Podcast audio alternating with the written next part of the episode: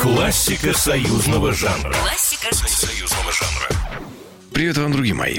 А кто-нибудь из вас когда-нибудь задумывался над тем, кто раскрутил русских классиков?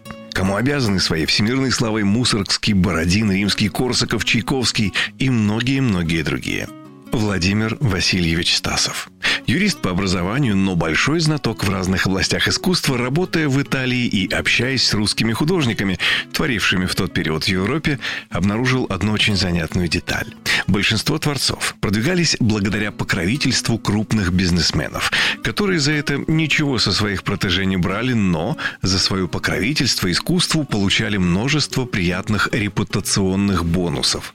И в процессе общения с потомком знаменитой династии промышленников Анатолием Демидовым, у которого он в тот период работал библиотекарем, у Владимира Стасова появилась идея, как помочь продвинуться русской композиторской школе.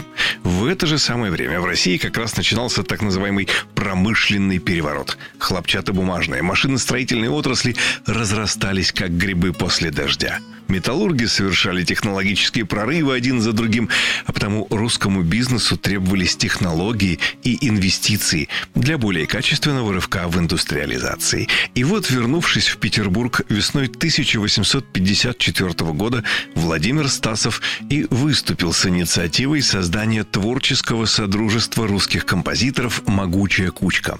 В могучую кучку вошли Милий Балакирев, Модест Мусоргский, Александр Бородин, Николай Римский-Корсаков и Цезарь Кюи. Позднее могучую кучку еще именовали новой русской музыкальной школой и Балакиревским кружком – провозгласив себя наследниками традиций Михаила Глинки.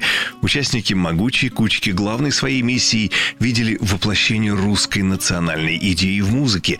Одновременно с этим Анатолий Демидов убедил некоторых русских бизнесменов в необходимости помочь творцам, готовым сказать свое русское слово в музыкальной индустрии. Поначалу камерные концерты, а впоследствии глобальные оперные постановки при поддержке влиятельных друзей Анатолия Демидова и Владимира Стасова и меценатов из числа русских промышленников весьма скоро стали привлекать внимание не только питерской богемы, но и заезжих дипломатов, промышленников и финансистов, открывавших для себя Россию не только как перспективную промышленную державу, а и как набиравший обороты самобытный культурный центр – Царская невеста, Снегурочка, Хованщина, Борис Годунов, князь Игорь. Слухи о крупномасштабных постановках теперь уже регулярно доносились до европейских культурных столиц. Классика союзного жанра. Классика союзного жанра. Программа произведена по заказу телерадиовещательной организации Союзного государства.